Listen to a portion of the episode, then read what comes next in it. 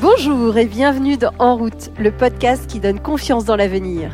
Je suis Valérie Mass, cofondatrice de WeNow, une start-up qui accélère la transition bas carbone des entreprises. En route, c'est une conversation avec une personnalité inspirante qui fait bouger les lignes en faveur du climat. L'objectif Vous inspirer et vous aider à prendre votre place dans la grande communauté des gens qui agissent. Aujourd'hui, j'ai le grand plaisir de recevoir Jean Moreau, cofondateur et directeur de Phoenix. Alors Jean, il a un parcours étonnant et très inspirant. Il a commencé sa carrière en banque d'affaires avant de switcher totalement vers l'économie sociale et solidaire. Comme quoi, rien n'est jamais impossible à celui qui a envie de changer le monde. Phoenix, c'est à la fois une application mobile et une plateforme de services en B2B. Une sorte de banque alimentaire 2.0. Elle permet aux entreprises de trouver un débouché à leurs invendus et les redistribuer à des associations ou à des consommateurs en quête de paniers repas à bas prix. Elle permet ainsi d'éviter le gaspillage alimentaire. Fondée en 2014, Phoenix est devenue une entreprise sociale de référence. Avec Jean, nous allons parler de business model, de changement de vie, de développement durable, d'impact. Vous êtes prêts à changer votre vision du monde? Alors, en route Bonjour Jean Bonjour Alors merci beaucoup d'avoir accepté notre euh, interview. Alors l'impact positif, est-ce qu'on tombe dedans quand on est petit En regardant votre parcours, pas forcément. Est-ce qu'il y a eu euh, un déclic? Alors non, moi je peux pas dire que je suis tombé dedans quand j'étais petit, parce que déjà à l'époque, un, c'était pas autant dans l'air du temps. Deuxièmement, moi, c'était pas dans mon champ euh, de vision immédiat, parce que je viens d'une- école de commerce, donc tous mes copains de promo, mes copines partaient en conseil en strat, en audit, en banque d'affaires ou en marketing dans les grands groupes. Du coup, euh, non, moi, j'ai été converti à ces sujets-là par des lectures, par pas mal de, peut-être même de philo, si je remonte euh, à la racine, en, di- en disant à quoi bon, quoi, pourquoi avoir travaillé autant. Je voulais avoir une vision de l'entreprise qui dépassait la seule euh, ambition de faire de l'argent, de verser des dividendes à des actionnaires. Et puis moi, à titre personnel, je voulais pas me réaliser que dans l'atteinte euh, de d'objectifs vraiment purement mercantiles. Même si l'argent reste un bon driver de motivation, je voulais pas que ce soit le seul chez moi. Et je voulais avoir euh, un métier utile et qui contribue à make the world a better place. Donc j'ai été converti à ça. Et au départ, c'était maintenant il y a 7 ans, on parlait pas d'impact, on parlait au mieux de social business, les anglo-saxons. Et en France, c'était plutôt l'ESS, l'économie sociale et solidaire, qui pèse à peu près euh, 8 à 10% du, PIB mais qui était très souvent perçue comme assez militante et parfois même donc hostile à, la croissance, à l'argent, à l'investissement. Et donc je me reconnaissais à la fois dans, l'am- dans l'ambition, mais en même temps pas tout à fait dans, dans ce discours-là. Et donc euh, j'ai essayé de, de créer une boîte qui soit précisément un mi-chemin entre le monde des ONG et puis euh, de l'autre côté le monde dont j'étais issu. J'avais le sentiment qu'il y avait la place pour créer des boîtes un peu hybrides, ambitieuses, rentables, mais qui en même temps s'attaquent à une problématique d'intérêt général. Et donc euh, c'est ce qu'essaye de faire Phoenix à son niveau. Et alors concrètement, comment ça se passe? Vous êtes euh, chez Merrill Lynch, un jour tout d'un coup vous dites euh, stop. Alors, je dirais qu'il n'y a pas eu de switch radical du jour au lendemain. C'était plutôt une prise de conscience rampante au fil des, des années ou des mois. J'étais content de la formation de la banque d'affaires. C'est des gens qui sont assez exigeants, euh, assez stimulants. Mais euh, encore une fois, ça manquait de sens à mes yeux. Je, je passais beaucoup, beaucoup de temps sur des PowerPoint, des Excel, à faire des belles presses pour euh, des boards du, du, du boîte du CAC 40 qui voulaient faire des acquisitions, des cessions, des fusions, etc. Mais bon, déjà, j'avais pas de, passion particulière pour le métier. Et j'avais pas le feu sacré pour ce que je faisais. Et puis, euh, je me projetais pas dans ce qu'étaient mes boss à l'époque. Et je me voyais pas faire 15, 20, 30 ans, 40 ans là-dessus, puis me retourner à 50 ans en fin de carrière en me disant euh, bah, à quoi j'ai contribué, à quoi j'ai servi. Je me rendais compte que j'avais pas de fierté à dire ce que je faisais le, quand je faisais des repas de famille ou les week-ends avec des copains. Et donc je me dis, il y a un truc qui cloche. Quoi. Et au lieu de te plaindre systématiquement, essaye de reprendre un peu la main sur ta carrière, sur ton, sur ton quotidien, et puis de, d'avoir le courage de, d'aligner tes aspirations perso avec ton quotidien, avec ton quotidien de boulot, même si ça signifie parfois, et en l'occurrence c'était le cas, des sacrifices de salaire, de confort de vie, de lâcher un CDI qui paraît sur le papier euh, être une prison dorée. Vos parents comprennent pas, pas toujours, la famille, les copains, copines de promo non plus. Pourquoi on, pourquoi on lâche tout comme ça? Quand on décide de switcher, il faut, il faut être sûr qu'on est, est bien, bien accroché parce qu'il y a mille raisons qui font qu'on on peut revenir en arrière. Je voulais cocher moins de cases et avoir une vie un peu plus excitante, plus sexy, quitte à ce qu'elle soit plus risquée. Et alors, comment on passe de l'idée à la concrétisation? Parce que euh, j'imagine que vous avez beaucoup pivoté, donc le, terme classique des startups, qui, qui, veut dire qu'on change de, business model. Comment se sont passés les, différents jalons au départ? Alors c'est une bonne question, effectivement on a fait beaucoup de pivots. L'origine de Phoenix c'était euh, plutôt une intuition d'économie collaborative, c'est-à-dire ce qu'on appelle maintenant du C2C, du consommateur au consommateur. On se rendait compte avec mon associé Baptiste que quand on partait en week-end ou trois semaines en vacances l'été, se retrouvait à jeter parfois des, des yaourts, euh, des produits frais, du jambon, du poulet.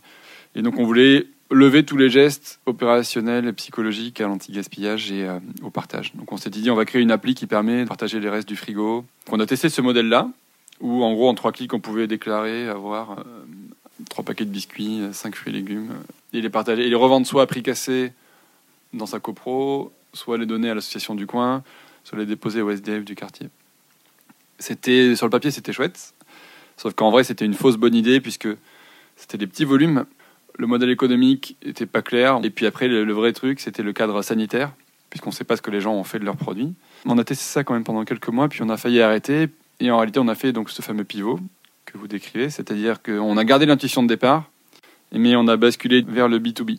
Côté donateur, on va plutôt aller chercher des, professionnels, en particulier des magasins, et ça c'est côté offre, et côté demande, on est allé chercher plutôt les assos caritatives. Et donc on a créé une place de marché, qui est une sorte de vente privée euh, euh, du B2B, où en gros les, chefs de rayon peuvent au quotidien, en fin de journée, déclarer leurs invendus en disant voilà, aujourd'hui j'ai trois palettes de briques de lait qui périment demain ou après-demain, c'est du J-2, donc je ne vais pas les vendre. Euh, et je suis au Leclerc de Gonesse, et du coup l'offre est propulsée à toutes les assos autour du magasin qui vont recevoir une notification pour venir récupérer toute ou partie du lot et les redistribuer après aux plus démunis. Ça, c'était la version initiale de Phoenix, qui nous a porté pendant 3-4 ans. Et puis on a fait un deuxième pivot, puisque, pas un pivot, mais plutôt une extension de service. On a branché à côté une application B2C pour embarquer le consommateur dans la démarche et faire en sorte que pour les petits volumes, aucune asso va se déplacer pour récupérer trois baguettes et deux pains au chocolat. En revanche, le consommateur, lui, peut le faire. Et donc, on a proposé de revendre à prix cassé les invendus de petits commerçants de quartier auprès de consommateurs engagés ou, en cas de pouvoir d'achat.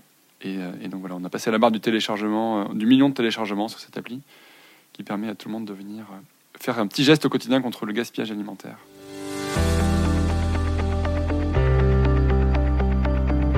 Je trouve ça hyper intéressant ce switch, notamment d'aller chercher ce comportement assez diffus qui est euh, sur tous les citoyens, donc avec des petits volumes, qui on a très peu de temps pour euh, anticiper le réchauffement climatique et il faut mobiliser le changement de comportement de millions de personnes, mais sur des petits gestes. Quels ont été les arguments qui ont été les plus forts? En lui disant, bah, en, téléchargeant l'application Phoenix, non seulement tu vas pouvoir euh, faire un geste contre le gaspillage et sauver des paniers d'invendus autour de toi, mais en plus, tu vas toucher une, une partie de tes courses à moins 60, moins 70% par rapport au prix de, au prix de marché.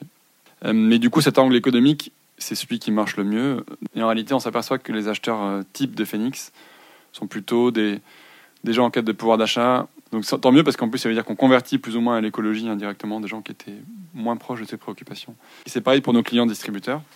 Qu'est-ce qui fait que Leclerc, Super U, Carrefour ou Intermarché bossent avec nous? C'est évidemment l'air du temps, le fait de vouloir euh, limiter les déchets, le gaspillage et la casse mais c'est aussi parce que euh, s'y retrouvent, puisqu'un magasin qui nous donnerait une palette de biscuits, non seulement il économise la destruction, c'est-à-dire que le produit n'est plus à mettre dans la poubelle et en incinération et puis en décharge, ce qui aujourd'hui coûte entre 80 et 120 euros la tonne. Et puis en plus, cerise sur le gâteau, il va récupérer une partie de la, valeur en réduction d'impôts. C'est ça qui fait que ça marche à grande échelle. Aujourd'hui, c'est encore l'économie qui, qui drive beaucoup de décisions dans les grands groupes, donc euh, c'était la bonne approche. C'est hyper intéressant parce que effectivement, donc c'est pas l'écologie qui va ou le développement durable ou le social qui va driver à la base le, changement. On pourrait presque ne pas le dire, puisque finalement l'argument qui leur parle, c'est plus le prix ou, la réduction de coûts euh, de chaque côté. Est-ce que vous aidez aussi consommateurs euh, producteurs à réduire en amont ou à, mieux travailler justement leurs besoins pour euh, être au plus juste on sait bien aussi quand même que si on a besoin de passer là-dessus, c'est que à la base il y a eu peut-être une surproduction euh, et que cette surproduction elle a des impacts. Donc peut-être essayer de travailler aussi euh, la, pertinence ou, l'intérêt du, consommateur pour une nourriture euh, plus juste, peut-être moindre. Enfin, est-ce que c'est quelque chose Enfin, c'est un sujet sur lequel vous travaillez? On y travaille maintenant qu'on a un accès direct au consommateur et qu'on est essentiellement une solution curative, c'est-à-dire qu'on est très bon pour valoriser le gaspillage une fois qu'il est constaté, Mais effectivement, la fin de l'histoire, ça serait qu'on arrive à remonter la chaîne de valeur et qu'on réduise le gaspillage à la source.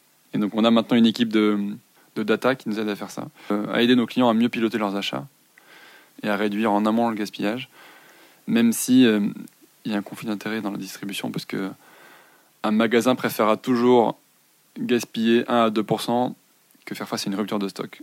C'est probablement la, suite de Phoenix ou une prochaine évolution. Et est-ce que vous avez eu des moments de doute?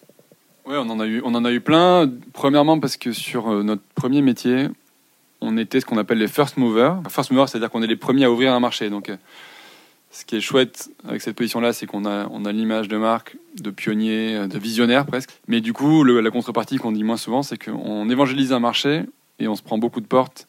Et en revanche, en 2016 et 2017 est sortie une loi qui interdit le gaspillage alimentaire. Mais elle est sortie deux ou trois ans après qu'on soit, soit lancé. Donc au début, il y a eu du doute parce que les cycles de vente étaient assez longs. Parce qu'on s'adresse à des grands comptes, des casinos, des leader price, des Carrefour. Quand on est tout seul sur un marché, on se pose aussi la question de savoir si euh, c'est pas une fausse bonne idée ou si on ne si poursuit pas un mirage. L'entrepreneuriat, c'est sûr que c'est des montagnes russes. Il faut toujours trouver le bon dosage entre l'entêtement, qui est plutôt un défaut, et la persévérance, qui est plutôt le, le pendant positif, l'autre face de l'entêtement. Aujourd'hui, l'écologie, le développement durable, l'impact est souvent euh, véhiculé par des messages plutôt culpabilisateurs, ou même avec un vocabulaire, il faut réduire, il faut de la sobriété, ce qui ne sont pas forcément des termes vendeurs et aspirationnels pour un consommateur. Est-ce que euh, vous imaginez qu'il faudrait changer justement ce langage? On vient d'un secteur qui à l'origine n'est pas très sexy, c'est celui du déchet. Et je pense qu'on on est en train de réussir, ou on a plutôt réussi à, sortir du prisme déchets, euh, sales, euh, et, à, parler plutôt d'économie circulaire, d'économie positive, de seconde vie des produits.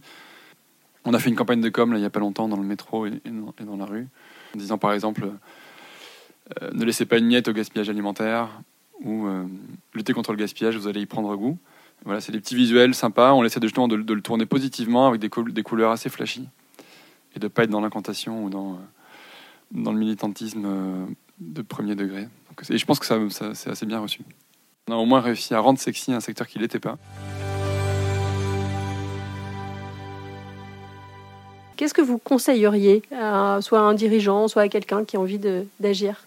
Alors, ce qu'on peut conseiller, c'est plutôt de mettre l'impact du coût extra-financier au même niveau que la performance financière et, et que les, de plus en plus de dirigeants se mettent à monitorer aussi leur, leur impact extra-financier leurs, leurs externalités euh, positives ou négatives. Et je pense qu'en interne, il y a des choses qui doivent changer aussi. Dans la gouvernance, donc nous, c'est une gouvernance plutôt plus, partagée qu'avant, plus horizontale et moins verticale, en essayant de réinventer un peu la relation patronat-salariat qui, à mon avis, a vécu. Donc ça va avec le partage du pouvoir aussi, d'avoir des organes de gouvernance qui incluent les salariés, les parties prenantes, parfois même des prestataires, des sous-traitants, des clients. Partage des richesses, et là, il y a, il y a deux choses. Euh, c'est, et nous on l'a fait, mais on est encore perfectible, c'est l'échelle de salaire. Qu'on n'ait plus des écarts de 1 à 1000 ou de 1 à 100 000, et qu'on puisse les encadrer. Alors je sais que nous on est de 1 à 5. Donc voilà, les premiers, ce que je peux suggérer à des, à des, à des, dirigeants qui voudraient se lancer dans l'impact, c'est bien monitorer leur impact extra-financier, et puis bien revisiter en interne leur façon de faire sur gouvernance, partage des richesses. En cette période assez complexe pour l'économie à cause du... Alors on a eu le confinement, puis maintenant on a beaucoup d'incertitudes sur euh, ce qui va se passer les, mois qui suivent. Euh, J'imagine que pour vous, ça n'a pas été non plus très simple. Comme tout le monde restait à la maison, il n'y avait plus forcément la possibilité de, de, de enfin d'administrer le gaspillage, donc ça devait être aussi quelque chose de difficile. Justement, sous cette pression-là financière, puisque quand même les entreprises sont des entreprises, donc doivent euh, dégager du résultat. Comment on reste euh, accroché à sa, philosophie, ou en tout cas à sa, raison d'être, qui est euh, de à la fois effectivement faire vivre l'entreprise et donc de dégager un certain résultat, vivre les actionnaires, vivre les, employés, mais aussi euh, aider, euh, à, lutter contre le gaspillage. Comment vous avez pu faire justement pendant cette période-là, notamment du confinement? Nous, on s'est dit qu'on restait fidèle à la, mission de Phoenix.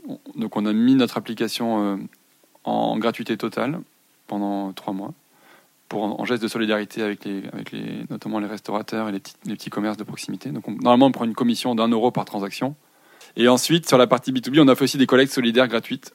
Pareil, pour, euh, pour, pour participer à l'effort de guerre nationale, on a, fait des, on a fait des collectes non facturées pour le compte des Restos du Cœur, du Secours Populaire ou de la Banque Alimentaire. Et après, moi, ce que j'ai trouvé le plus dur pour reprendre la casquette entrepreneuriale, C'était bah, le réflexe qu'on a eu comme tout le monde, je pense comme beaucoup de chefs d'entreprise, on s'est dit on va mettre la boîte sous cloche. Par précaution, on va geler les embauches, on va geler des gros projets stratégiques, on, va geler des investissements. Sauf qu'en réalité, en tant qu'entrepreneur, c'est contre-intuitif parce qu'on n'est pas payé pour faire ça, on est payé pour prendre des risques et on n'est pas payé pour, euh, pour mettre le bateau au port et attendre que l'orage passe. Donc euh, on a fait 3-4 mois euh, comme ça, en mode freeze, et puis là on repart à l'attaque. Donc on sort le bateau du port et puis tant pis si l'orage n'est pas tout à fait fini, si la tempête n'est pas tout à fait finie, c'est à nous d'aller affronter les vagues et, et les quelques vents contraires, mais je pense qu'on est, c'est quand même notre job. Est-ce que vous avez eu des inspirations euh, euh, Vous disiez tout à l'heure que vous avez beaucoup lu euh, avant de passer, de sauter le pas. Est-ce qu'il y a des, personnalités qui vous ont marqué et que, vous souhaiteriez proposer aux, auditeurs pour justement se, faire aussi une culture ou en tout cas s'inspirer? Oui, il y, en a, il, y en a, il y en a pas mal parce que on fait partie d'une nouvelle génération, mais on n'a pas inventé les modèles d'entreprise à impact et d'entreprise solidaire et sociale. Donc il y a évidemment des, pionniers qui nous inspirent.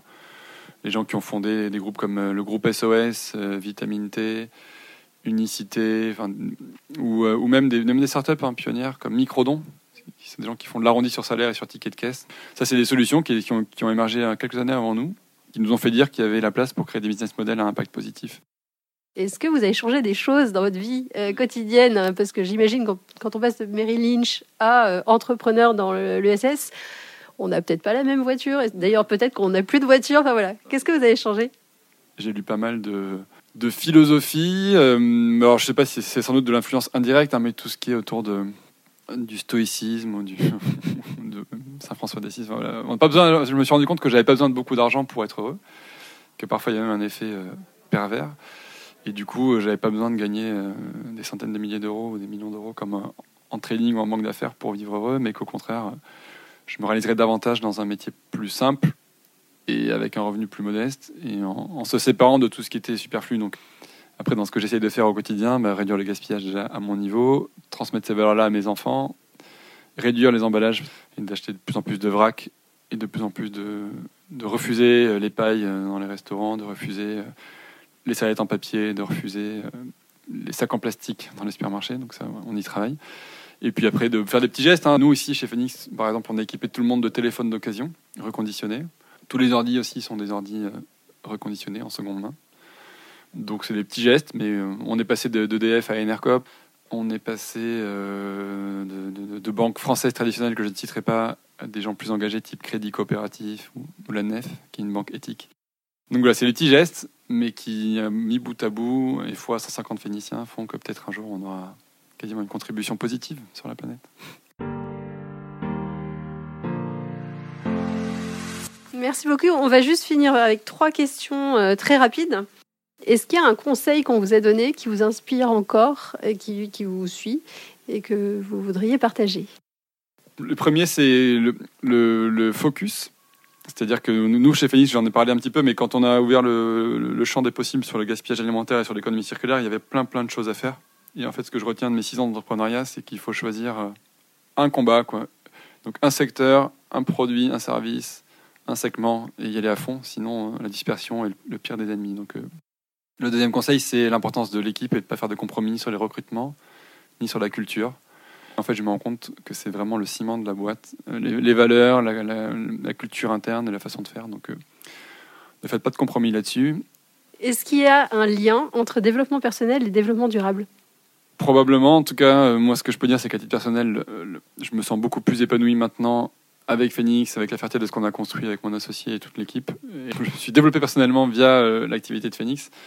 Donc je pense que oui, on peut tout à fait s'épanouir dans, personnellement à travers le développement durable. Ce ne sont pas que des contraintes. Il y a une fierté à faire un geste pour la planète et il y a une fierté à montrer une voie différente. Dernière question, est-ce qu'il y a une personne que vous aimeriez entendre au micro de ce podcast?